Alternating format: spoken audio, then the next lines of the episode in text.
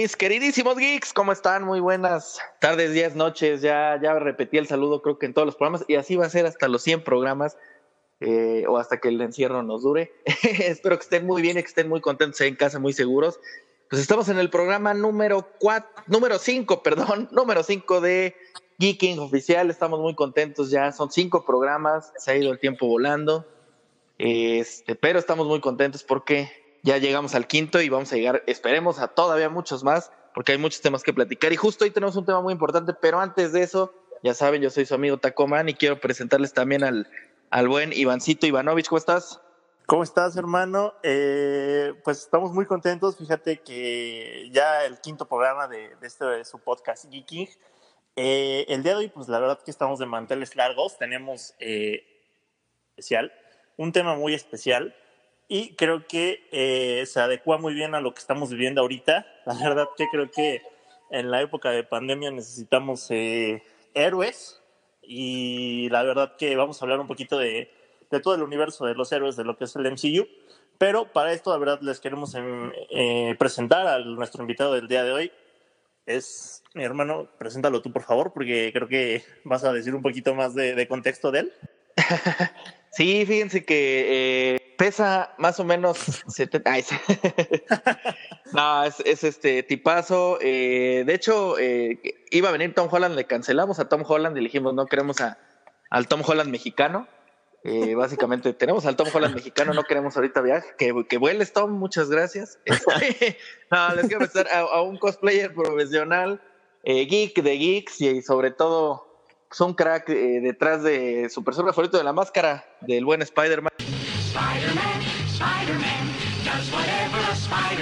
Y que, pues, este, lleva años siendo mi, mi este, principal debate en la vida de sobre los personajes de Marvel. Quiero presentar al buen Villano Luna, mi queridísimo Villano, ¿cómo estás? Sí, señor. Muchas gracias por la presentación, lo, el peso y demás.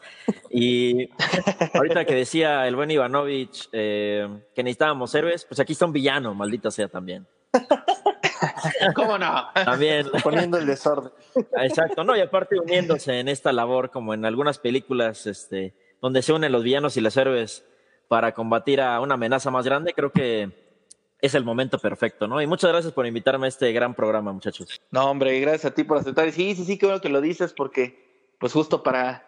Eh, aquí el, el principal villano es este el principal mal es este que no nos escuchen. este, por eso nos unimos como los Vengadores y abrimos el portal y apareció el villano. Exacto. Eh, bailando Dance with the Devil de fondo, pero el villano.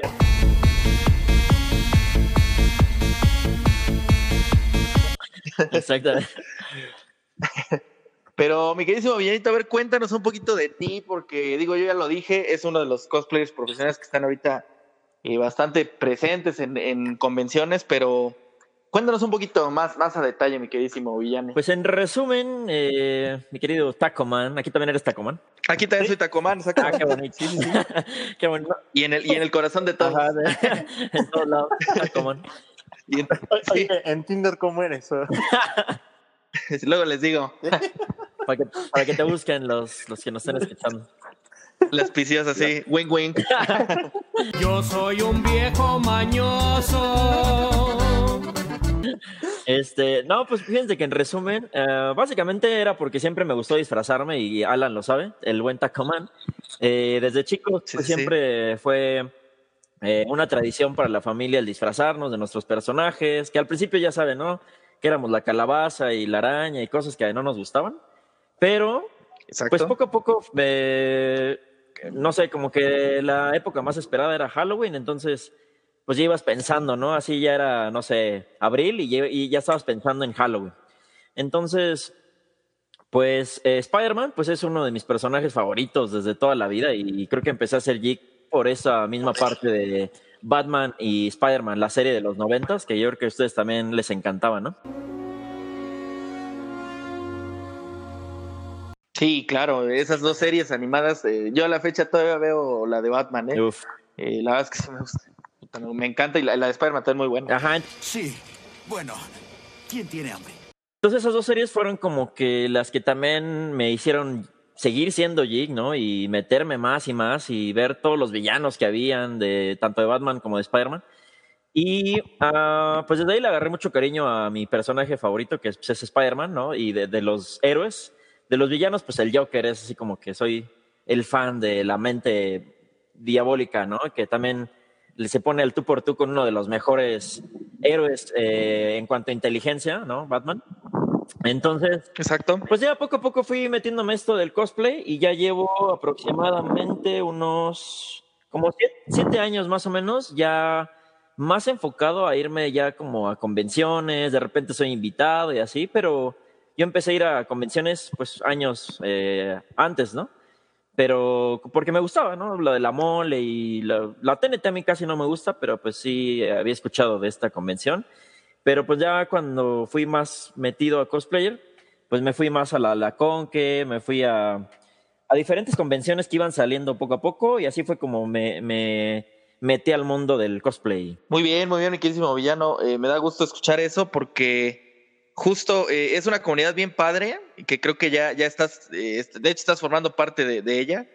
Este, y, y, lo padre y lo que he visto de tus experiencias es que pues vas conociendo un chorro de gente, ¿no? Sí, sobre todo, sabes que eso es, yo creo que es la mejor parte. Hay dos, hay dos cosas que creo que es la mejor parte de hacer cosplay, ¿no? Aparte de que pues te disfrazas de tu héroe favorito. Uh, yo creo sí. que lo, lo, más padre es justo eso. Uno, que encuentras gente en el camino que la mayoría de los cosplayers son personas así súper buenas personas, o sea, muy buena onda, muy humildes, ¿no? Y yo creo que otro de los mejores cosas que te encuentras en este mundo de los cosplay es el poder hacer felices a niños o hasta adultos que llegan a ver, no sé, un cosplay de Batman o de, de Capitán América o del que sea y se emocionan así como si fueran un niño, ¿no? Como que le recuerdan a su infancia. Sí, está muy padre. Yo, yo he visto mucho, bueno, eh, de, de, les cuento, ¿no? Por, también para que vean un poquito de, de la pasión del, del, villanín. Este, que nos invitó, ¿verdad, mi queridísimo Iván, a, su, a su fiesta de cumpleaños? Ah, sí, la, la última vez es, que ahí la última vez. tuvimos oportunidad de convivir con, con varios. Con eh, la comunidad de, de cosplayers, un, una gran comunidad. Sí, no, Exactamente, la, que estaba. Súper profesional el asunto, ¿eh? Había disfraces que sí te dejaban de, de poca madre, o sea la verdad que creo que el mundo del cosplay ha ido creciendo cañón y cada vez como que hay gente que, que, se profesionaliza más, ¿no? O sea, la verdad que ya, ya el disfraz tiene muchísima calidad. Sí, y justo nosotros pues llevamos el de más calidad. Yo era Negan con una bufanda medio rosa. No exceptions. Sí. Y yo, yo era Neo. Exactamente. Y Neo y el Iván que eran unos lentes de esos de los noventas, ¿no? Y este, una gabardina que ni era negra, pero bueno. Este, se notó la experiencia. Pero, se notó la experiencia, pero luego la verdad es que vimos cosas bien padres, niñas bien, bien lindas, este, vestidas padres. Amañoso. Este, sí, ya, ya metí. El, ya, ya, ahí viene el efecto, ¿no? ¿Cómo no? Este, viejo, viejo, bien mañoso, viejo, viejo. Eh, uno profesionante. No, y, y, la neta, los, los brothers con disfraces bien chingones. Entonces, este, pues estuvo muy padre y es una comunidad muy, sí. muy chida, ¿no? Pero entonces. Aparte, este, este, sí, sí, ahorita que decías de este Ivanovich, ahora entiendo por qué se le vivía en la oscuridad para que su atuendo. Exactamente. en la oscuridad, en la oscuridad del alcohol. del alcohol. Sí, ya después de esa tremenda peda, la verdad que no sé qué acabé siendo de, de la verdad. Esquivo las balas. Disfraz, pero... De hecho, te contrataron para Matrix, la nueva, ¿no te acuerdas? Sí. Matrix 4, esta Iván en, en su moto. No, pero hablando de eso que dice, ustedes mencionan, ¿no? De los trajes, la verdad es que eh, parte de esas, de esas personas que fueron a la fiesta y que fuera de la fiesta, pues tienen una dedicación tan cañona. Aquí, por ejemplo, hay una vertiente que se llama los cosmaker, ¿no? Que es como eh, una como que se complementa con un cosplayer, ¿no? Entonces, por ejemplo, hay cosplayers que, como yo, que la mayoría de los trajes a lo mejor los consiguen, los compran y así. Pero los cosmakers, bueno, yo antes sí hacía un poquito de cosmaker, pero no soy tan bueno.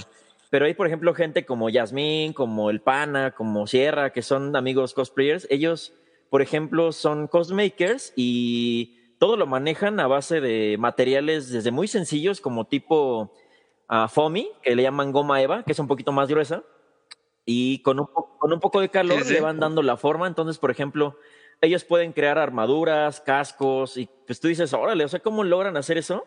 Porque pareciera un casco de verdad, ¿no? Y en realidad es eh, un foamy, digamos, un foamy muy grueso. Entonces, por ejemplo, aquí se ve eh, la calidad, pero aparte como que esa parte artística y pues sí, ya, ya es un arte el hacer un casco, ¿no? A, part- a partir de estos eh, materiales. de artesano, ¿no? Podríamos llamarlo así artesanos modernos. Porque, porque de hecho incluso la textura de las armaduras, la verdad está, está chida. No es metal, evidentemente, pues nadie aguanta. es una armadura de metal, está pesado, pero no, se, se siente padrísimo. O sea, si es una armadura Ah, que sientes real. Vamos, ¿no? O sea, es un Yo creo que parte de eso es la textura, justo que tú logres que la gente crea que es de metal, que crea que es de piel, que crea que es de gamuza, ¿no? Pero en realidad es la forma en que tú eh, trabajas la textura y como dices, esos ya son artesanos. La verdad, mis respetos para ellos. Sí, que ahí también este, metemos el comercial. Eh, Tienes tu Instagram de fotografía. Eh, me Ah, sí, de hecho, ¿verdad? este, ajá, metiéndonos en esto del cosplayer, eh, ya también me metí a hacer foto, porque siempre me he dedicado a la foto también, pero ahorita ya tengo un Instagram que se llama Villano Fotocos, foto es como en inglés, Villano Fotocos, y ese es dedicado a puros cosplayers, entonces también ahí pueden encontrarme. No, y también para todos los chicos, una vez terminando todo este tema de la cuarentena, claro está, este, para que se animen también a, a hacer una sesión con él, si ustedes tienen esa inquietud de vestirse como un personaje de Star Wars, como algún personaje de Marvel, que es lo de lo que vamos a hablar ahorita, de DC, no sé, bla, bla, bla, eh, vayan con él y, y contáctenlo. Y pues hace unas cosas bien chidas. Entonces, para que se vean bien pros, para que parezca que están en Nueva York aventándose un edificio, pero en realidad no, Exacto. están en su casa. Este, no lo van a hacer aquí, no es buena idea. Acabó mal ya. y fui, fui yo. No, es cierto. Oye, ¿te acuerdas del, del reto de Eh, Batman? El Batmaning, sí, ah, sí, sí. Puta, De enfermos, porque es- ese fue un reto que estuvo muy de moda. Yo, yo creo que se acuerdan ahí en, en- en el 2012, ¿no? Más o menos. Sí, creo que sí. Que, y- pero aquí lo hicieron, este, creo que fue Cinépolis y nos metimos a hacer el reto de Batman para ganarnos boletos para la premiere de The Dark Knight Rises. Y el resultado estuvo muy bueno, a ver si luego podemos compartir esa foto porque el villano hizo una locura y no ganamos, pero nos dio. Estuvo bueno. Estuvo bueno. Pero justo eh, el villano, como lo menciona, su personaje favorito es Spider-Man. Y el tema de hoy es nada más y nada menos, como lo comentábamos en la previa. El MCU ya cumplió los 10 años, eso lo sabemos todos. De hecho, llevaba para 11, pero no existía Geeking en ese entonces. Entonces, este. Ah, no más, sí, cierto. Nos valió madre, vamos a hablar de- del tema porque creo que es algo muy chido y que a los tres nos apasiona sobre todo todo el universo de Marvel. Entonces, pues vamos a hablar de los primeros 10 años de Marvel, de qué más o menos viene, eh, no sé, vamos a hacer un overview ahí padrísimo. La neta es que en estos 10 años, pues creo que ya se ha vuelto una de las sagas más importantes, uno de los universos cinematográficos que han sido piedra angular por ahí comparable con el tema pasado de Star Wars. Este, pero la verdad es que se ha vuelto un mundo que nadie, que, que siendo geeks desde chiquitos, pues lo veíamos en, en los cómics, lo veíamos en las series animadas de X-Men, de Spider-Man, de repente los Vengadores y decíamos, eso nunca va a pasar en, la, en, la- en el cine, ¿no? Y oh sorpresa, pues todo lo que hemos logrado en, lo que se ha logrado en 10 años, de verdad, está de locos, ¿no? Sí, no, la verdad que creo que justamente cuando veíamos la, la primera película de Iron Man, no nos imaginábamos todo lo que venía eh, después. En la manera en la que terminó, la verdad es que me parece épica. O sea, cuando te avientas, incluso ahorita en la pandemia, desde Iron Man 1 hasta Endgame, la verdad que te das cuenta de que es un, un universo grandísimo y que la manera en la que lo unieron estuvo fenomenal. Entonces, o sea, creo que eh, inclusive en efectos fue avanzando súper bien. Eh, Iron Man 1 me parece muy buena, la verdad que es de las películas que más me gustan de- del universo de Marvel. Pero eh, ya cuando termina con Endgame, y inclusive en Endgame te das cuenta de, de que las primeras escenas estaban unidas, la verdad que te quedas impactado, ¿no? O sea, como de verdad de, de tantos años, eh, cuando se empezó a grabar Iron Man 1, pues se tuvo la idea de que al final con Endgame se hicieran escenas este, unidas. Entonces creo que eh, cinematográficamente hablando es uno de los universos que, pues, que más te pueden interesar y creo que por eso ganó tantos fans, ¿no? O sea, ya eh, la gente que terminó viendo Endgame, la verdad que lo único que puedes hacer es aplaudir Y llorar. y llorar. Y llorar. Puta, lloraron bueno. ¿no? Sí, la verdad es que yo acabé, creo Sí, que seco, porque todas mis lágrimas se fueron ahí. Pero sí, como mencionan, creo que el avance, ¿no? Tan solo de Iron Man, que eh, volviendo a esto de los 10 años, de hecho ya se cumplieron 12 años en mayo, fue en el 2008 cuando surgió la primera película de Iron Man. Creo que fue la- en la primera semana de mayo cuando salió, pero qué diferencia, ¿no? De cuando vemos esa primera película y que dice frente a toda la prensa, ¿no? Yo soy Iron. I am Iron Man. Y cómo termina con el mismo chasquido y diciendo la misma frase, es donde dices, no manches, son 10 años del universo Marvel que acabó y empezó con una misma frase, ¿no? Claro, y, y de hecho yo me acuerdo muy bien, y no sé si ustedes lo recuerdan, cuando vimos Iron Man, eh, eh, no me acuerdo si la vimos juntos, pero probablemente sí, porque seguimos siendo geeks desde hace más. 12 años y creo que hasta, y hasta morir, sí, prácticamente, y muchos más. Este, pero fíjate que yo me acuerdo mucho que salí del cine de Iron Man y dije, está poca madre, me encantó la película, tenía esas ganas de volverla a ver. Y como buenos geeks y como gente que cuando te interesa un tema te metes a internet y en friega a Sí. buscar este, cosas, ¿no? Y justo ahí comenzaron a conectar, pero, pero me da risa, ¿no? Porque, eh, como dices, tuvieron tanto tiempo para armarlo que de repente dices, así tenía que ser, no metieron a Thanos en la primera película, sino esperaron hasta el final para que Thanos fuera la máxima eh, amenaza del universo Marvel, que creo que eso fue para mí el, el mayor logro número uno.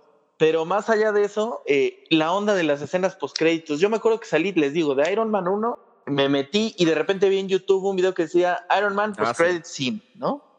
Y yo dije, puta, pues nada más me salí, ¿no? Yo en ese, en ese entonces no nos acostumbrábamos a quedarnos a una película después de los créditos, ¿no? Este, que ya después se hizo una situación muy común que incluso en películas que ni al caso nos quedábamos al final nomás para ver. En una de romance a ver si pasaba algo.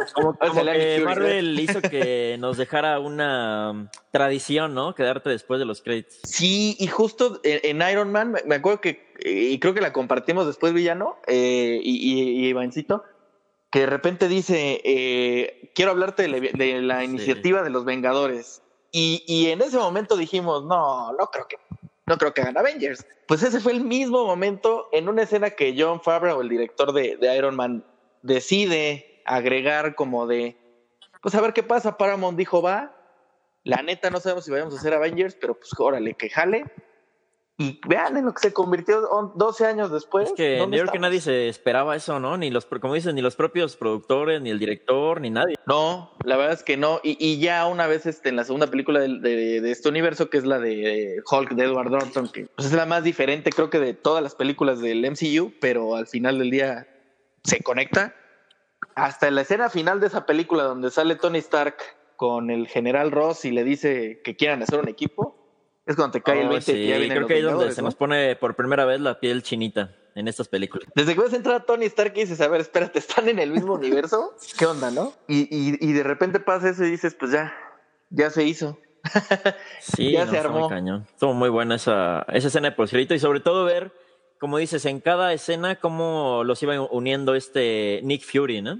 Sí, sí, sí, sí, con, To- con Thor.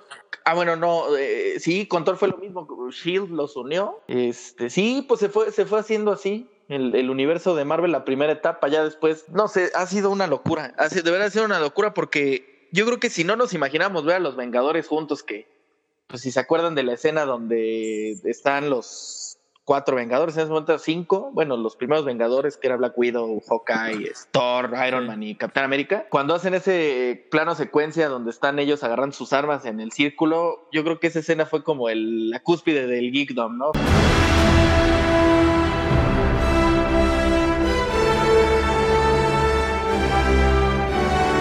Fue como de no manches, está Sí, pasando. Fue como el sí se pudo, hijín, sí se pudo.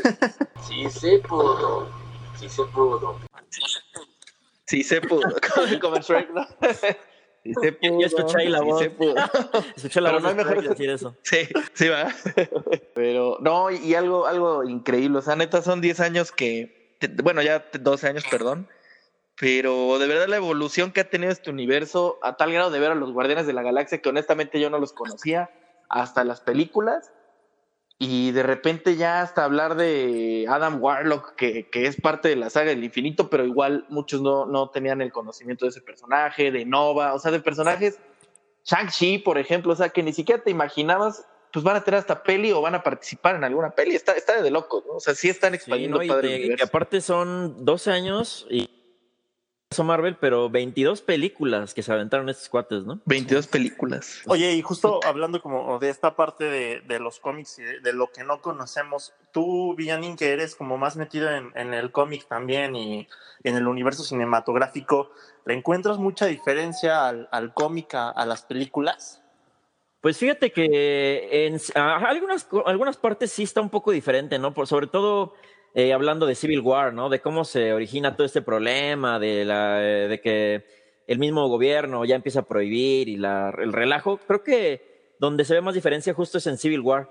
Pero en el resto de las películas, pues fíjate que sí, como que los van adaptando eh, a cómics, ¿no? Que ustedes también les gustan y, y también ustedes lo pueden y lo han visto, ¿no? Como que siento que el cómic que más se alejó un poquito fue Civil War, pero por las circunstancias de que a lo mejor no tenías un Punisher, de que a lo mejor no tienes eh, derechos, ¿no? De varios personajes, los X-Men, por ejemplo, personajes que son como súper vitales para que se originen, pues, este, posteriormente, ¿no? Infinity War y demás historias que ya conocemos. Que ahí creo que sí, justo iba a decir lo de lo de Civil War. Y yo creo que también un poquito, por ejemplo, Thor Ragnarok, eh, la premisa es sumamente diferente porque combina mucho también un poco de Planet Hulk, que dudo mucho que hagan Ajá. una adaptación, pero estaría padre, con lo que pasa en Ragnarok, pero como lo de que, no sé, lo de Ragnarok lo ven muy por encima, Sí. ¿no? O sea, siento Se yo, quedó no sé muy ustedes por qué opinan. encima y, o sea, creo que fue buen detalle lo, de, lo del Hulk de Planet Hulk. La verdad que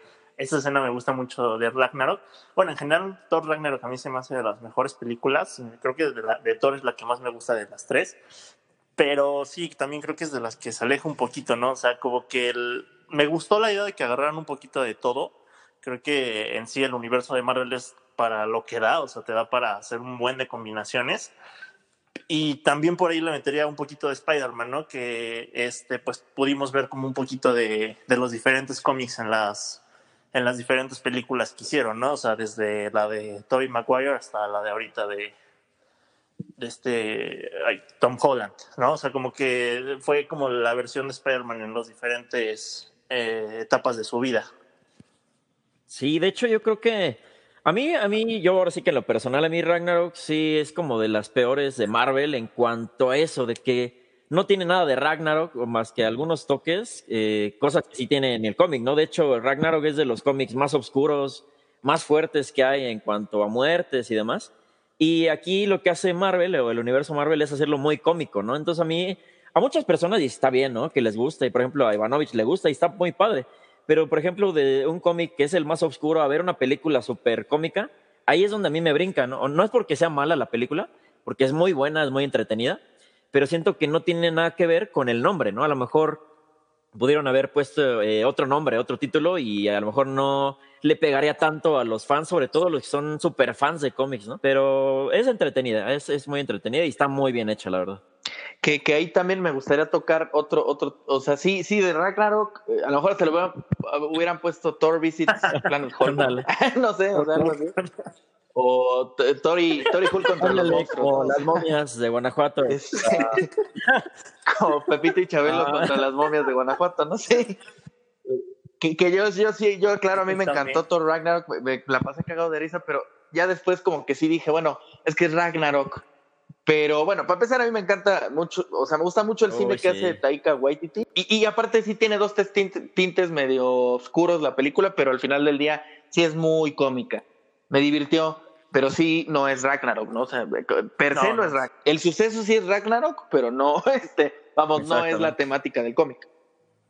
No, o sea, yo creo que en lo que les quedó bien Pero fue sí, justo hay- en la unión, ¿no? O sea, creo que, o sea, quedó bien hecha en cuanto incluso a la manera en la que conocen a, los Guardianes de la Galaxia y la manera en la que Thor queda como varado en, en el espacio para que llegue Thanos y demás.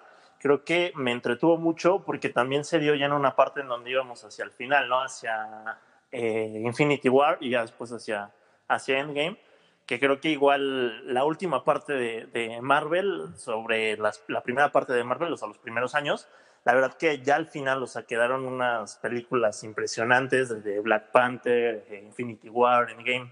Para mí, la última parte, la verdad que no tuvo madre, o sea, neta fue una subida de emociones muy cabrona. Sí, yo creo que alguno de los mejores aciertos de Marvel Sí. es justo eso que dice el Ivanovich, de cómo iban vinculando, uniendo cada película, ¿no? O sea, desde los finales, desde que ya la gente empezaba a hacer sus teorías y hasta la fecha, ¿no? Lo- los podemos hacer con el futuro de Marvel y todo eso. Y volviendo nada más por último a lo de Thor Ragnarok, creo que a mí lo que más me gustó fue el póster. Es una- Ah, el póster estaba muy chido. El, tri, el ti- eh, es una pendeja el teaser trailer de con, con este Uf. Immigrant Song. No, la neta, la neta fue el mejor hype del mundo, pero les voy a decir algo. También que incluyeran la rola en la película estuvo poca madre. La Sí, vieron dos veces y super épico. está muy buena. Pero nada va a superar a Shrek 2. Nada va a superar a Shrek 3. Perdón, era 3. Blancanieves. Sí. O, sí, o sea, esa es la mejor escena de Immigrant Song. Hasta Led Zeppelin dijo, háganlo el video oficial, me vale madre, ¿no? O sea, sí. Pero es otro tema que, que después platicaremos. Porque también podemos hacer un programa de Shrek y yo voy a ser el, el- voy a poner hasta mis orejitas, voy a ser el más feliz del mundo. sí. Pero sí, este gran escena.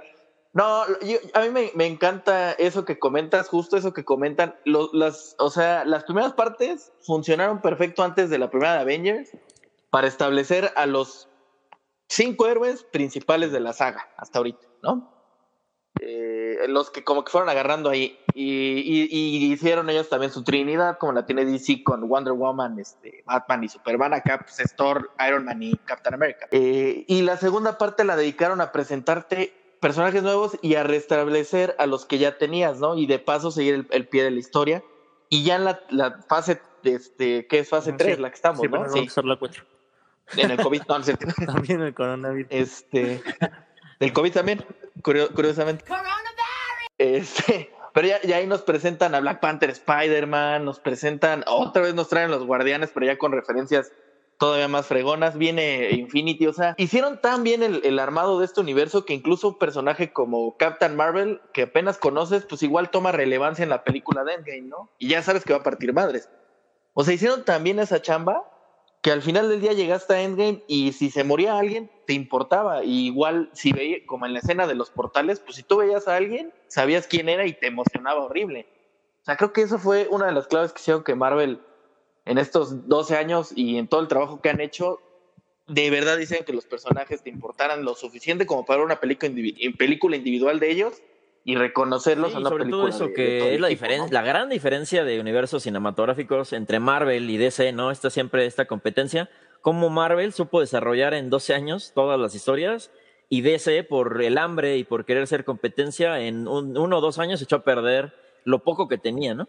Y volviendo a eso que decía este Ivanovich, creo que eso de los cómics con las películas, sí hay en ciertos momentos o en ciertos, eh, pues sí, como vis- vistazos o en cada película de cómics, ¿no? Por ejemplo, eh, algo que sí me gustó, por ejemplo, volviendo a lo de Thor Ra- Ragnarok, es la parte de la contienda de los campeones, ¿no? Cuando empiezan a luchar, a pelear y que pelea Thor contra Hulk. Eso existía en cómics. De de hecho, había uno en 1982 que era de Marvel y, y no lo habían tomado hasta apenas en Secret Wars en 2015. Que, que es también otro, bueno, que ahorita hablamos del futuro del MCU, pero creo que Secret Wars también va a ser un este Uf, sí, claro. parteaguas cuando se dé, que es- eso también va a estar increíble. Y sí, sí, justo, o sea, sí hay buenas, más bien yo creo que es la adaptación, como, como lo decías también, ¿no? O sea, sí hay diferencias, pero también hay- habrá unas cosas que tienes que adaptar de cierta forma. Ahorita ya tienen prácticamente todas las licencias. Eh, pues sí, prácticamente lo único que les falta creo que es pues, Venom, pero al final del día están dando hints de que va a estar ahí. Entonces, o sea, pues, prácticamente Sí, ya tienen o sea, todo. Igual eh, ves que entró la puja ahí con, con Sony por Spider-Man, pero me parece que ya si llegan con, con X-Men y con todo el mundo de Avengers, la neta lo que nos espera va a estar muy, muy cañón. Y por ahí también, o sea, a mí siempre del, del universo Marvel me ha gustado mucho Deadpool. La verdad, no sé cómo vayan a, a poder meterlo eh, dentro de todo el universo y todo lo que se está viviendo ahorita, pero igual y por ahí algunas historias con Spider-Man como en los cómics, la verdad que caerían muy bien al universo. Sí. De hecho, es como el partner, ¿no? Muy El divertido. French partner de Spider-Man y eh, Deadpool, como dices, yo creo que va a estar bien difícil adaptarlo, ¿no? Sobre todo una generación que va más como a la chaviza y a los jóvenes y a los niños.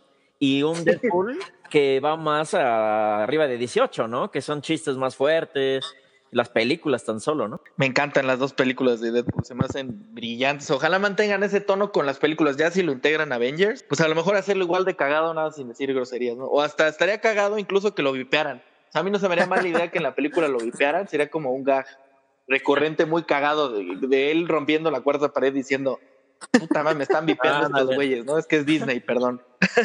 ¿Ya sabes? Estaría cagado, Disney. Apúntala, apúntala. Es mi idea. Sí, no, no. Apúntala. Justo, y, y es un tema que, que platicamos en el podcast de Star Wars. eh, hay dos lados de la moneda siempre en la historia. Yo decía en el programa de Star Wars, es que todo el mundo dice que Disney es el enemigo, ¿no? Este, pero el lado, ese fue el lado de la moneda de Star Wars, porque todo el mundo que le gusta Star Wars dice que Disney los odió, ¿no? Ahora, en el lado de la moneda de Marvel, para mí, en lo súper personal, es todo, súper todo lo contrario. O sea, sin Disney no tendríamos Endgame, no tendríamos Captain Marvel, no tendríamos Spider-Man. eh, ya no vamos a tener Fox, pero vamos a tener a Fantastic Four. O sea, la neta, sin Disney, esto no, se hubiera, no, no hubiera existido el Marvel Cinematic Universe, ¿no? Sí, sí, no creo. Te amamos. Ahí sí, la verdad. Bob Iger, sí te amo, ¿no? Lo contrario, la verdad. Igual y creo que sí tomaron algo que estaba muy, muy, pues, digamos, precario, ¿no? O sea, antes de, Disney y Marvel, la verdad que no tenía tanto punch. Disney justo le dio ese punch. Me parece que a diferencia de Star Wars, en donde el punch, pues, pudo haber sido las primeras tres películas, lo tomó Disney ya con un universo que estaba muy establecido y a lo mejor por ahí tuvo sus pues, aciertos y desaciertos, ¿no? Con Marvel creo que justamente pasa lo contrario, lo toma en un momento en donde Marvel no tomaba tanto punch, pues entre dinero y, y buenas ideas, porque también son muy buenas ideas, lograron armar algo súper fuerte y creo que sí, Disney es pieza clave de, de todo lo que está sucediendo ahorita y también la muy buena elección de los directores que ha tenido, ¿no? O sea, creo que Guardianes de la Galaxia también se me hace un ejemplo muy, muy bueno de, del trabajo del director. O sea, es una película que la 2, por ejemplo, se me hace que lo tiene todo, tiene acción, tiene momentos de nostalgia, tiene este, un buen de, de risas y demás. Lágrimas, sí, con, con lo de John Lágrimas. y, y todo, pero ya como que los directores que fueron tomando cada una de las películas hicieron un trabajo excelente. Entonces, pues eso también es parte de, de todo lo que hace Disney, ¿no? Con, con Marvel y de todo el punch que le puso. Oigan, yo voy a decir este, dos datos de Spider-Man, si me lo permite. Es que ahorita que está diciendo el buen Ivanovich eso, ¿no? De que antes del universo Marvel, yo creo que, eh, y bueno, lo hemos visto, que las películas o la película pionera de superhéroes fue Spider-Man, ¿no? Con Tobey Maguire. No, ahí, ahí, ahí te, te voy a decir algo. Sí, sí fue también de las primeras, pero ahí nos Ah, vamos sí, un, sí, poco- sí, un año claro, antes con. X-Men, la exacto. primera de X-Men, que, que fue, fue tan bien hecha por este Brian Singer que abrió la puerta que se hiciera Spider-Man, que ya te, te pasó en, en el Sí. infierno creativo años, ¿eh? O sea, estuvo años ahí guardada en un baúl porque ni James Cameron ni un chorro de directores pues le agarraban la onda a, a un trepamuros, ¿no? Eh, faltaba esa eh, imaginación de, de el cine de superhéroes en el cine que de, de, ese- de esos años. Vino X-Men, que, que fue muy buena, la primera de X-Men, y posteriormente viene ya, ya la de Tobey Maguire, que también para mí, o sea, yo lo puedo seguir Sí, viendo. y de hecho, este, encanta, yo creo que ese sería más bien el parteaguas, ¿no? Eh, Los X-Men y luego Spider-Man. Y ahorita hablando también de Spider-Man, eh, hace ayer o antier leí una nota donde se había, eh, se había dicho que iban a meter, por ejemplo, este Christopher Miller, el productor de Into the Spider-Verse, que también peliculón, ah, confirmó esta semana que iba a salir una aparición de los tres Spider-Man, el de Tobey Maguire, el de Tom Holland y el de este Andrew Garfield, en la película de Into the Spider-Verse, pero que Sony fue el que rechazó la idea porque le pareció muy pronto esto de juntarlos. Que, que ahí, ahorita que hablamos del futuro del MCU, hay un tema que a mí me encantaría discutir con ustedes, que ustedes yo creo que van a estar de acuerdo conmigo sobre el Spider-Verse ya en el live action. Hay que, hay que, hay que platicarlo porque eso va a estar muy bueno, pero, pero ahorita tomamos ese tema porque sí, sí, sí me imagino más o menos. Creo que todos nos imaginamos que puede sí. pasar y, y lo épico que puede ser, ¿no? Pero este, no, imagínate. Eh, pero la verdad, Disney lo ha hecho muy bien. Eh, como dices, pues, y, y- y qué curioso que todo empezó por Fox Con los X-Men. literal todo empezó por Fox y ahora sí, y ahora tenemos pues un universo increíble que, que la verdad se agradece porque nos ha dado ya 22, 23 películas de pura, pura belleza. muy, divert- y muy divertidas las, las ah, bueno, excepto Sí. Thor 2, pero Es bueno, no sé ustedes qué peorcito, güey. opinan. No hay que ni mencionarla, 2 ¿qué te parece? No, no, esa, esa yo la borro. adelante son 21 Sí, no- no películas. en el existió. Son 21 películas que Thor, ¿cuál, cuál Thor 2? Yo era vi Ragnarok y Thor 1, que es la única que no he visto en el cine de Marvel. Por dos. Y me enorgullece decirlo. Pero, a ver, en, en- y pasando a- al tema así rápido, si tuvieran que escoger, yo sé que todos tenemos como mínimo cinco favoritas del MCU, pero si se pueden quedar con una nada más, Yo ¿con me quedo con Guardianes de la Esta es la que Galaxia me la... Porque por todo, soundtrack, historia, Muy bien. la, cómo iban metiendo personajes que como dices, la mayoría no conocía, la adaptación de los cómics, eh, la- el guion, que para mí es creo que de los guiones más perfectos que hay eh, de este universo Marvel, que de por sí todos son muy buenos, pero creo que este tiene un inicio, clímax, final, tiene argumentos, tiene todo, entonces para mí es la mejor. Ok, sí, estoy, eh, del soundtrack me encanta. O sea, eh, no esperaba escuchar un soundtrack tan variado, tan pues, setentero y tan, tan chingón que de verdad, los dos, eh, de tanto el volumen 1 como el volumen 2 se me hacen... puta. Yo sí me quedaría con Endgame. ¿Tú, O Ivancito? sea, pondría Guardianes de la Galaxia 2 como la segunda, pero la verdad que creo que Endgame ha sido de, de las películas de donde más he salido impactado. O sea, literal, por toda la combinación de emociones, tienes lo de Tony Stark, que bueno, spoiler alert, pero se muere. Entonces, pues, sales, sales llorando por esa parte. O sea, tienes la parte de emociones de cuando empiezan a salir todos los portales, que de, de- de plano es un orgasmo impresionante. Y tiene, pues, creo que es una de las películas que como que juntó muchas de las cosas que me gustan. Tiene la parte de acción en donde pues todo el tiempo es una pelea. Tiene esta parte como de, de viajes en el, en el futuro, toda la unión que te genera las otras películas que se ve, que prácticamente desde Avengers 1 ya venían planeando todo esto. Creo que toda esa combinación, la verdad, sí, sí me da... O sea, la puedo volver a ver mil veces y me sigo emocionando. Entonces creo que sí, sí la dejaría como la top. Muy bien. Yo, yo ahí sí, fíjense que va a ser la opinión polémica. Yo creo que también está muy cercana a Endgame, por todo lo que representó. Eh, sí, 2. Ah. No, ah, para mí, o sea, la que más disfruto ver es Spider-Man Homecoming. Por alguna extraña razón, a mí me encanta, se me hace muy ligera, muy padre, muy... Funciona en todos los aspectos, buen villano, o sea, la neta yo me quedaría con esa y, y tal vez con Endgame, sin duda alguna, pero, pero creo que Spider-Man Homecoming siempre ha sido como Es mi Spidey hit. hit del MCU. No sé por qué, pues tal vez me tocó. Es Spidey, exacto.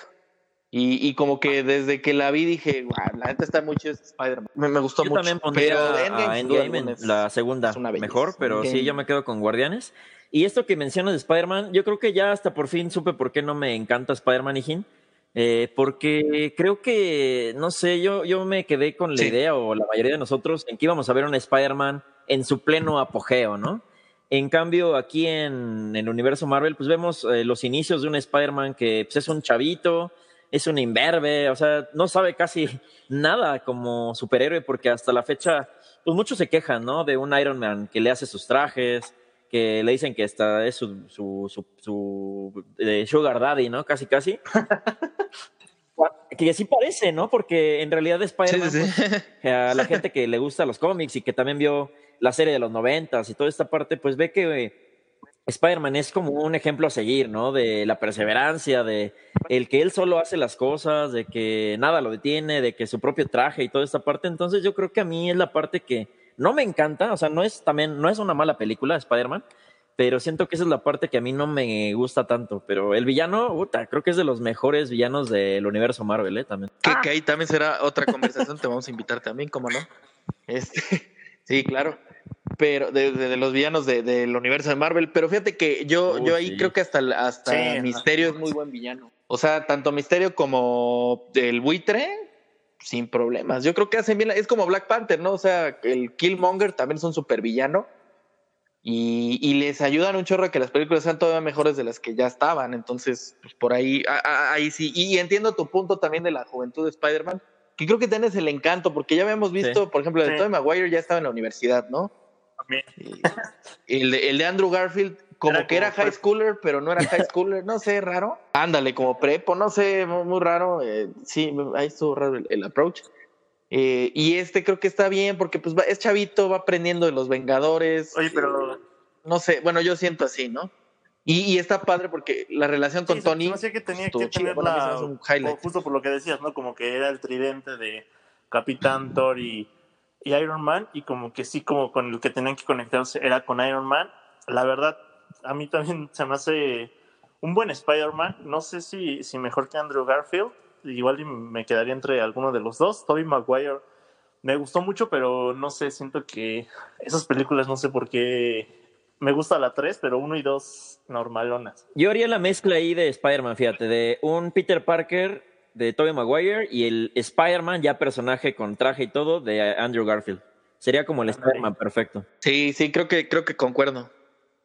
Creo que concuerdo. Aunque sí, creo que de, de las de, de las de Sam Raimi, la verdad, yo no tengo problema. la veo. Eh, la tercera La veo. no me encanta, eh, pero. Thor 2. Bueno, si hacer. pues, ajá, pero la puedo ver. Ah, sí, no, hombre. Hasta, hasta la risa en vacaciones 7, güey. O sea, no. Hasta las de No. Fantastic Four de, de Team Story. No la, no la nueva, ¿no? Las, las de Team Story, sí, sin bronca. Ay, Sí, la sí. nueva ni, ni. Es así, hasta veo Thor 2. Sí, lástima, sí. Veo cañitas en vez de fantástico. Y justo hablando de eso eh, que, me- que comentábamos ahorita de Endgame y todo, hay una pregunta que es básica y sobre todo por los tantos momentos épicos que nos han dado, que me gustaría preguntarles es, ¿cuál creen, igual con las películas, un momento épico que ustedes resaltarían eh, así chingón? O sea, o varios, Pues Yo no sé. que el ¿Qué, más, qué más, opinan más, de que ya lo mencionó este Ivanovich fue lo de los portales, ¿no? Este, toda, toda esa secuencia, ¿no? Desde los portales hasta como dice, ¿no? Eh, Avengers Assemble.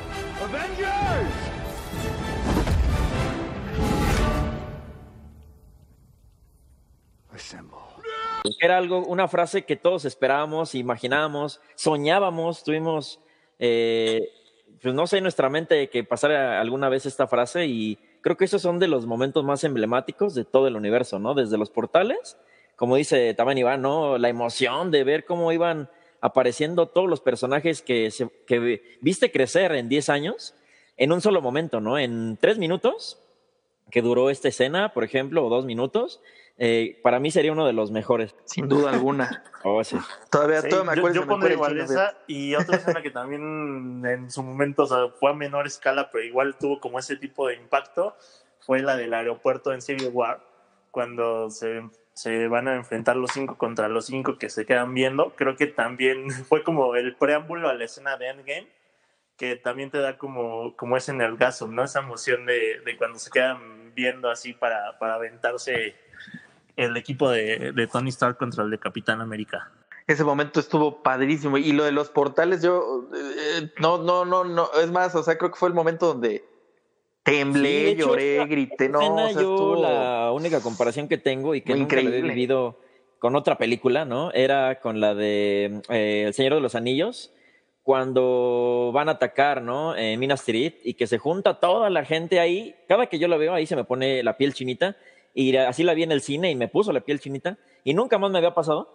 Pero Endgame, esa escena eh, la supera porque ya hasta me salen las lágrimas y siento todavía el doble, ¿no? Está más tan que desde que dicen así de capitán a tu izquierda es como de no mames. Y empiezan a salir todos, puta. Sale hasta Howard the Duck y, y sale también Rescue, ¿no? Que no habíamos visto nunca Rescue. y De repente la ves llegar y dices, no manches. O sea, eh, eso yo creo que también, ¿saben cuál? Eh, cuando Thor, eh, el martillo de Sí, Thor con Capitán sí. América, también todos gritaron, o sea. Yo recuerdo esa, esa función de medianoche cuando agarra el martillo. Sí, todo el mundo se y quedó de, callado, ¿no? de que ¿quién, quién será, ¿no? De repente se empieza a alzar el martillo y pum, lo agarra el capitán y todo así de, ¡ay! Como que hasta se te atragantó algo en la garganta de que no podías de la emoción, ¿no? No, estuvo increíble. Esa, esa escena creo que también es de. Es que Endgame también tiene muchos momentos así, ¿no? Súper épicos. Eh, pero, pero creo que esos dos resaltan muy cañón. También, no sé, la primera. En, en Avengers 1, pues lo que les decía, cuando ya están los cinco juntos, este, en la formación está, está increíble. O sea, creo que esa escena también es buenísima. También la escena de Hulk, no sé si se acuerden, cuando llega a Nueva York este Bruce Banner con su motito Ah, que le dice el capo, ahora sí es, pues es momento de que te enojes, ¿no, güey? Y de hecho, güey de ahí ya salen los memes, ¿no? De Siempre estoy ese es enojado y es secreto, como capitán, ¿no? Y siempre estoy y ya sabes, ¿no? Eh, triste, enojado, pobre y lo que sea. Exactamente. Ah, también. O la pelea del Cap contra Iron Man. Sobre todo en porque War. hace eh, alusión, ¿no? Al cómic, la misma escena. Eso sí estuvo súper padre porque es la misma escena, el mismo, digamos, fotograma que se ve, ¿no? En esta viñeta de los cómics.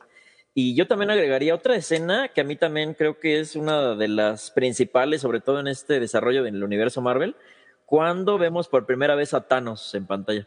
Que Ajá, se- no, en la en la escena escena post-créditos, o se da en la vuelta y Infinity War ya no directamente". manches, es Thanos. Que de ahí ya todos imaginábamos. Yo, por ejemplo, cuando vi esa escena, yo pensaba que iban a hacer este. sí. a- En Avengers 2 el villano iba a ser Thanos. Y surprise, surprise, no lo aguantaron. Y qué bueno, se aventaron este varios. va, Se aguantaron muchos años para que llegara el momento donde Thanos fuera el villano más cabrón. Exacto. Llegara y en friega partir a madres, ¿no? Que nunca dejó de ser badass, Sí, de ¿no? hecho es de los nunca se pocos vio débil. villanos, Eso es algo que le admiro mucho Eh, a Por ejemplo, comparándolo con un villano que no tiene nada que ver, pero hablando mm, como de este tema, un Darth Vader, ¿no? Que a ti te intimida, que es que tiene un papel súper, súper cañón. Darth Vader pues, es de los mejores villanos de toda la historia. Pero a Thanos eh, tiene un pequeño acercamiento a Darth Vader por eso, ¿no? De que nunca lo vemos flaquear o de otra personalidad que no sea la imponente. ¿no? Sí, sí, sí estoy de acuerdo. Y, y de hecho, o sea, eh, no perdió nunca fuerza, nunca lo viste flaquear, eh, te cae, no te cae incluso tan mal. O sea, le entiendes Sí, un sí poquito lo su punto y dices, aquí en la Ciudad neta, de México, ¿no? De makes sense, repente, en las horas pico. claro. Pero- Cuando Sí, vas en el sí, metro dices, digo, puta, sí, Thanos, porfa, sí güey. es, es un tremendo villano. Eh, o sea, de, de toda la saga de, del MCU a mí me parecería sin duda el mejor villano. Por ahí igual, como dices, este, los de Spider-Man han sido muy buenos. Igual también me gustó Hela de, de Thor. Creo que igual se vio bien por algunos momentos. Y al final, la neta, como que sí se me hizo muy X. Pero, pues sí, Thanos, sin lugar a duda, creo que es un personajazo. Y, y como ya para entrar a, a la parte final de, del podcast, ¿qué, qué pensarían ustedes que, que es el futuro del MCU? Sabemos que ahorita están ya anunciadas varias películas y por ahí pues creo que la que sigue va a ser Black Widow, que bueno, no sé por qué lo pusieron ahorita si ya, ya se murió. ¡Se murió!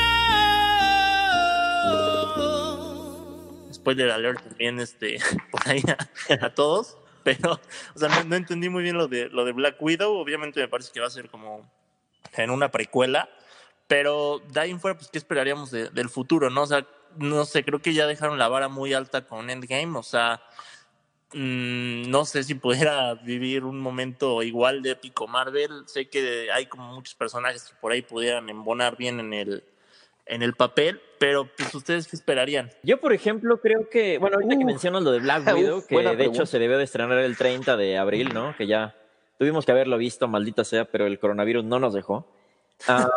Yo creo que sí se puede romper esta vara que, como dices, es una vara muy alta que dejó un Thanos, un universo Marvel de 10 años, 22 películas, este, héroes y villanos, pues ahora sí que por montón y qué padres historias.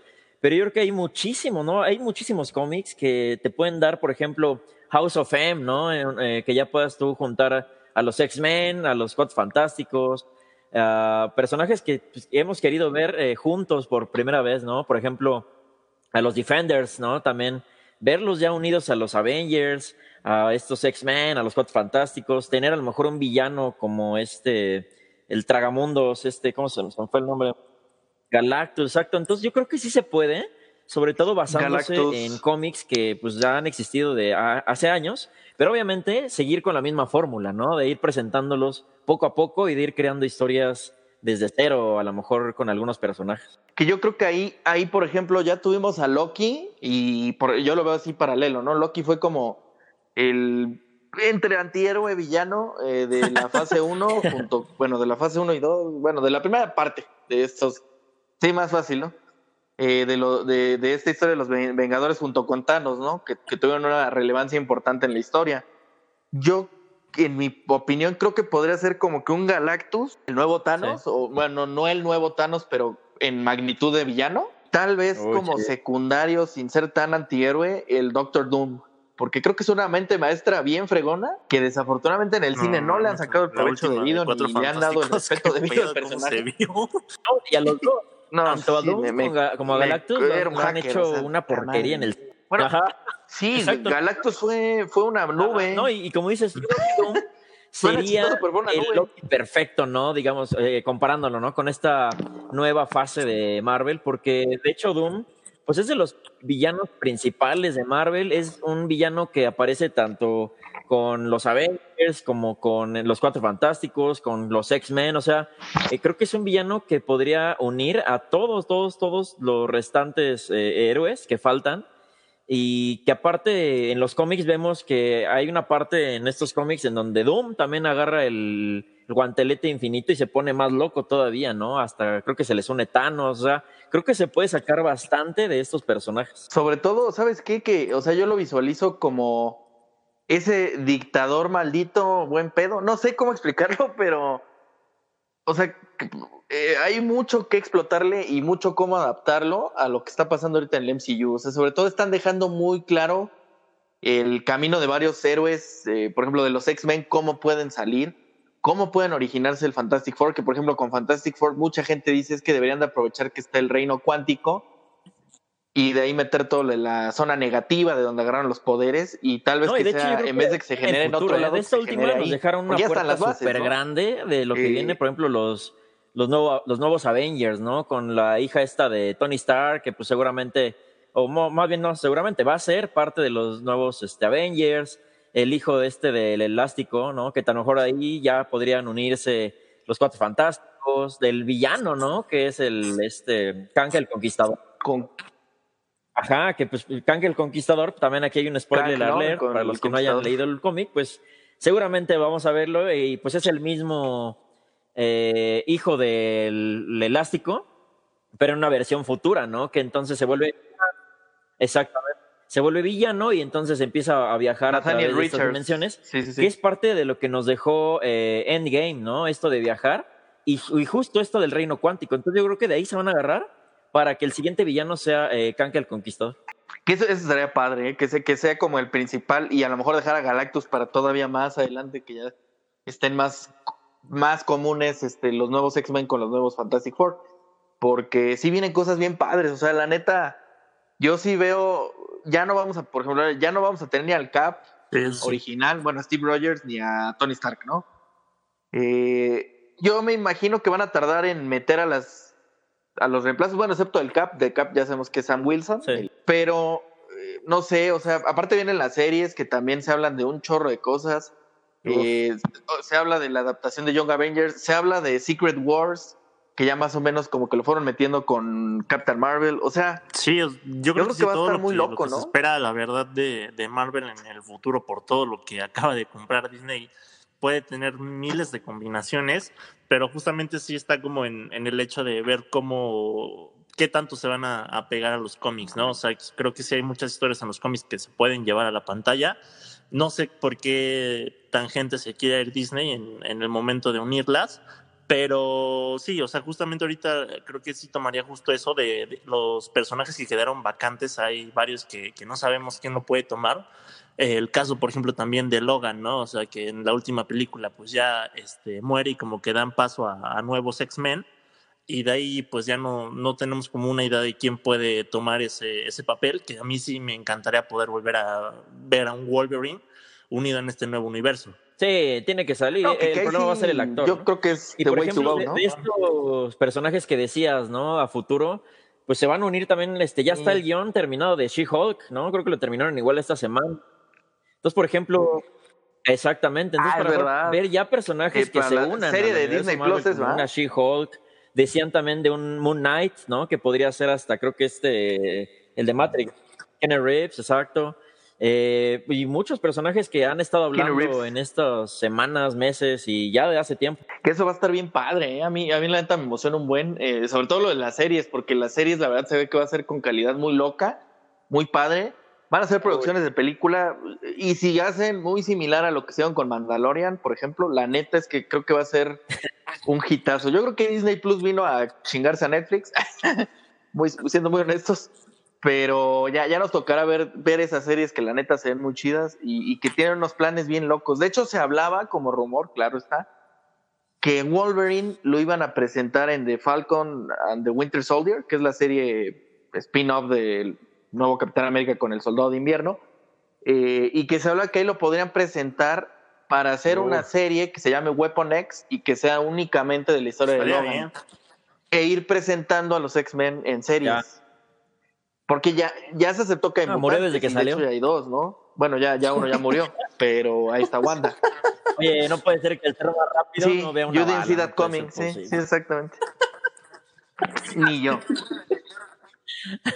Una, bueno, es que eran un chingo también. En su defensa, voy a defender a Quicksilver. Eran un chingo de balas. O sea, si quitaba a uno y le daba otro, de yo creo que dijo, pues ya. En las películas de X-Men. Quedó como trepadero de mapache. Claro, ¿no? todos en la, en la casa, no manches, esa escena también creo que es súper épica. Ah, sí. neta. Amo ver esa escena. Sí, con la canción esta de Sweet. Dreams. Y... y se Con la todos, música. Qué diferente Que- ¿no? Y este güey, y ese güey quedó como queso gruyer. Eh, Aparte dijeron, lo mató una bala porque eran un chingo y Ajá. esquivó todas, pero la última le pegó en la cabeza y dices, bueno, pues un error pero más hasta Ahí rápido. sale ¿no? el meme de Pero acabó como ¿no? queso ¿Por qué no eres gruyere, así? Le da su zape. Gracias. Sí. Ándale. Que ahí sí ganó Fox. Ahí le ganó Fox a Marvel. ¿eh? Y hablando de esta serie de Capitán, digo, de mm, Te ah, agradecemos, Falcon Fox. and the Winter Soldier, ya ven que se pospuso las últimas filmaciones que faltaban. Pues resulta que hoy ya, eh, ya se dijo que se puede reanudar porque estaban grabando en República Checa y el gobierno ya dio luz verde, ya nada más es que acepte la productora y los actores a que quieran grabar. Obviamente toda la producción va a tener sus cubrebocas y los únicos que no van a tener cubrebocas pues, serían los actores, ¿no? Pero ya va a seguir con la filmación. Sí, está súper bien. Oye, ¿crees que en Pues algún que- que mejor, se mano. puedan unir Va a estar las bueno. historias de Disney Plus La neta. que salga en, en el cine? Ah, no, es, que es la idea, ¿eh? O sea, eh, todo lo que salga en Disney Plus es del universo de Marvel ya en automático. O sea, la serie de She-Hulk, eh, de Winter Soldier, eh, la serie que viene de Miss Marvel, porque también una serie de Miss Marvel, me parece. No me, me corrigen. Bueno, todas las series, ¿no? Y películas, este, la serie de Loki también es parte del MCU. O sea, al final del día todo Sí.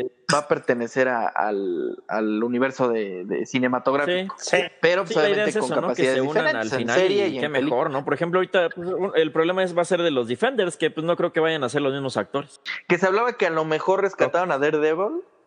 Eh, Pero la película estaría la padre, serie. la neta se me hizo muy buen Daredevil, no lo voy a negar.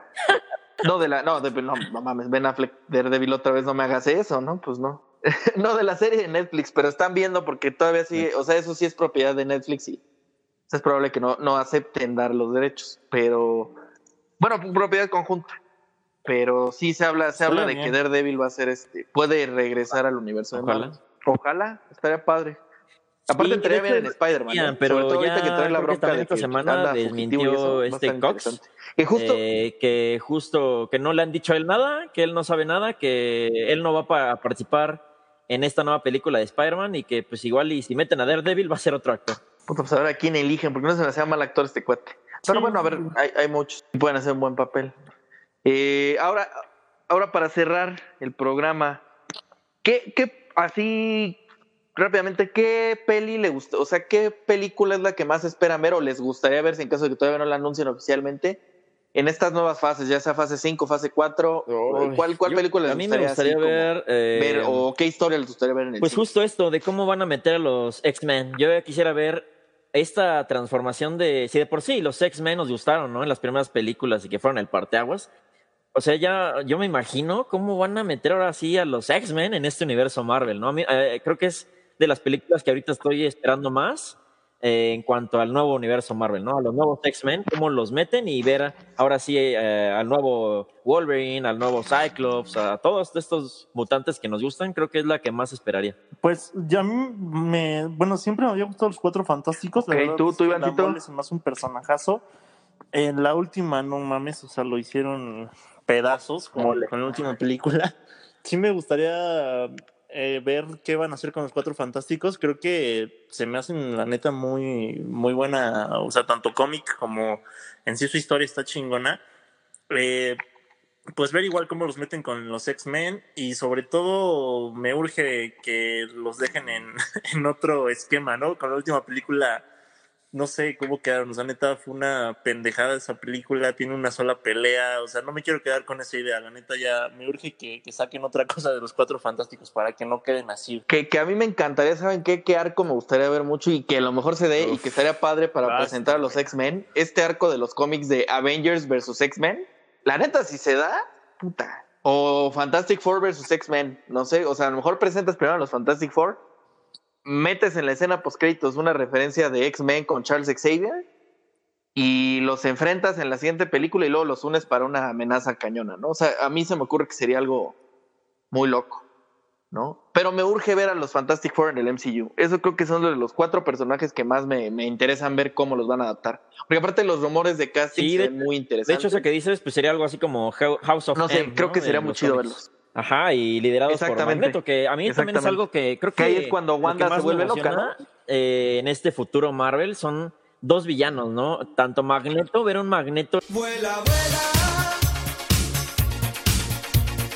en su plena potencia, si lo vimos en las anteriores muy bueno, ahorita sería ahora sí el Magneto que hemos leído en cómics y un Doom, ¿no? También mencionábamos un Doom que también en su máximo poder verlo ya contra héroes eh, como los que ahorita estamos viendo en el universo Marvel. Estaría increíble. La neta, la neta, Doctor Doom también me dan muchísimas ganas de ver cómo van a explotar ese personaje. Eh, y ya de ahí, bueno, pues van a presentar a Namor, el, el The Submariner, que seguramente lo van a presentar como villano, como en los cómics, y después se va a hacer aliado de los Avengers.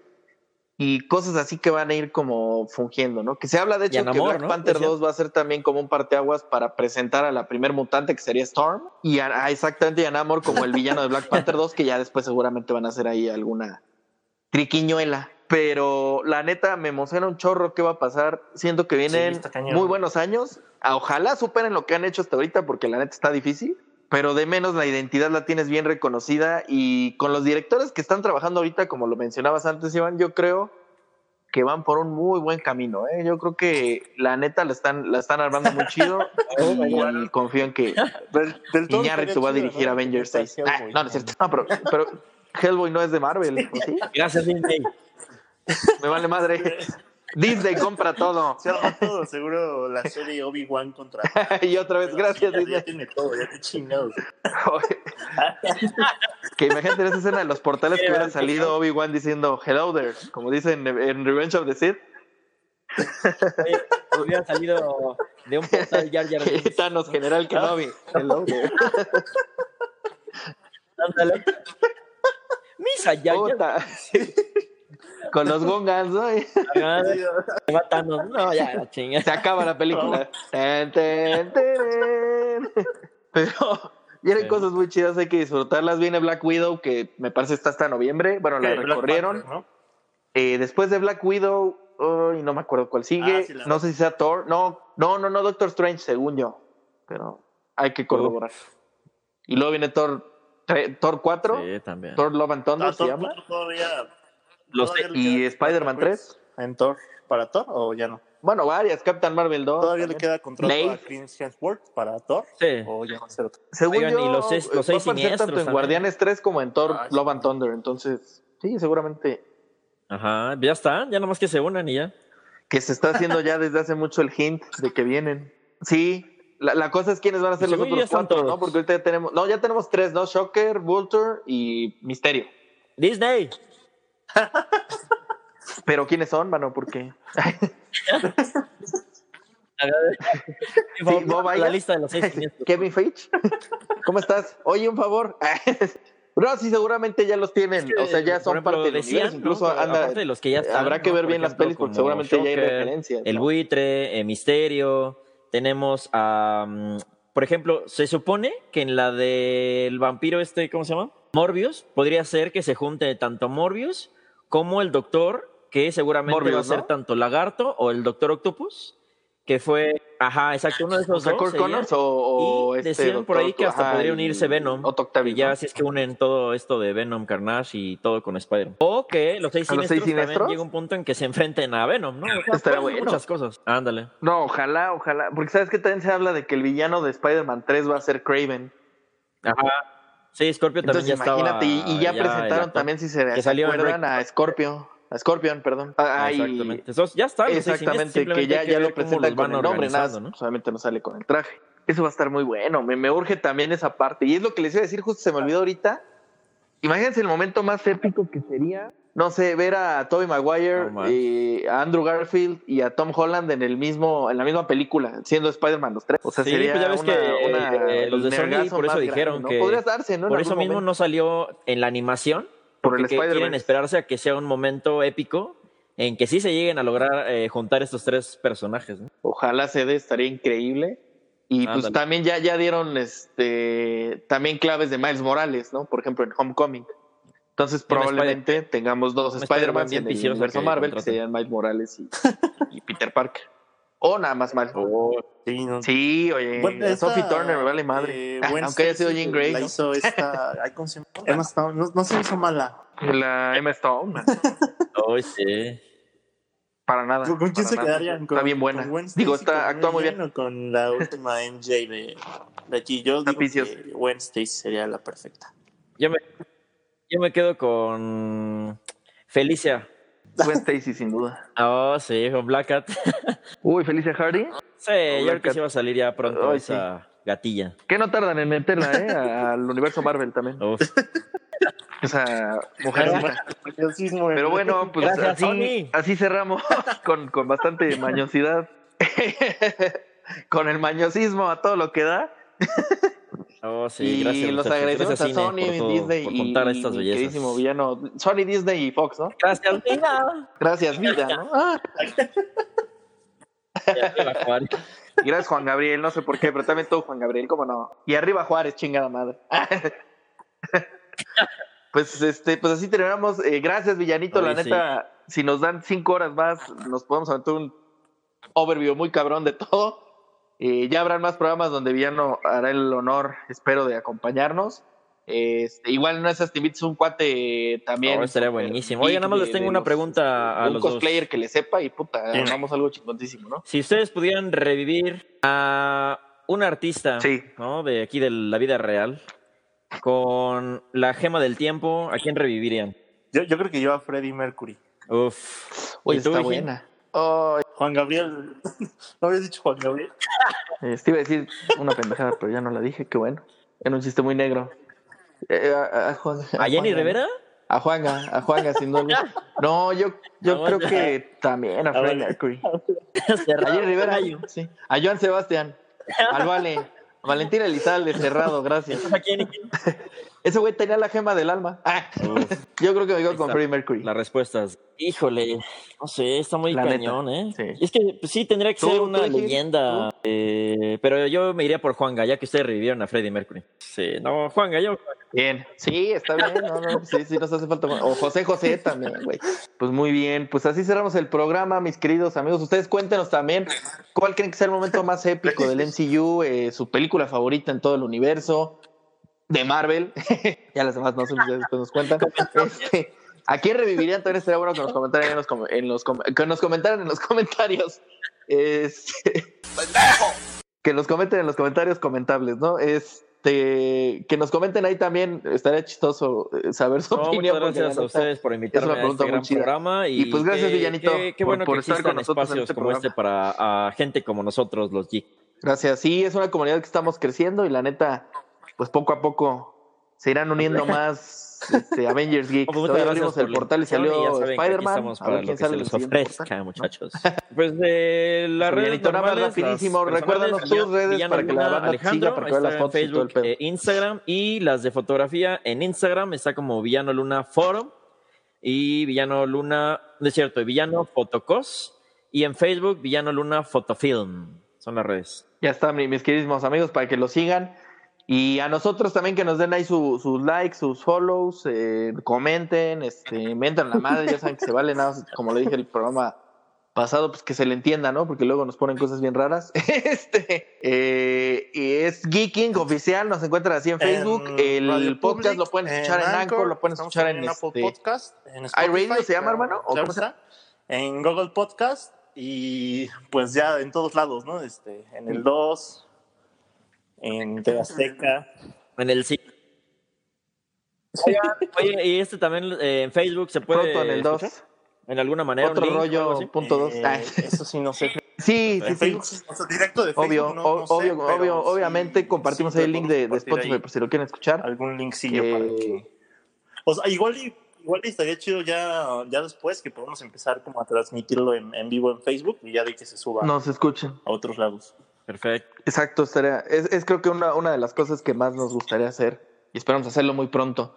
Eh, pues nada, pues muchas gracias por escucharnos. Este, sigan al villanito en sus redes, 92. síganos a nosotros, ya saben, arroba Alan Tacomán en Twitter y arroba Iván Quedo. CC11, ¿es compadre? Sí revivirías a José José, no. 92, no, estoy de la chingada el día de hoy, disculpen. Malditas drogas. Este, para morirnos los dos al mismo tiempo. Ah, Gracias, hermano. Un agradecimiento a todos los que nos escuchan. En la Eh, Pero saben, muchas gracias, este, Ivancito, gracias, como eh, siempre. comentando, interactuando con nosotros. Y eh, bueno, la próxima semana tenemos un nuevo tema. eh, vayan este, escuchando. La verdad que pues se va a seguir trayendo invitados, se va a seguir trayendo temas picositos a la mesa y sobre todo para que comenten, ¿no? Entonces, pues gracias a todos los que nos escuchan, a los que nos comentan y esperemos la próxima semana. Muchas gracias, saludos a todos, abrazos. Muchas gracias, hermanito, y gracias, Gracias, Villanito, una vez más por, por estar aquí con nosotros.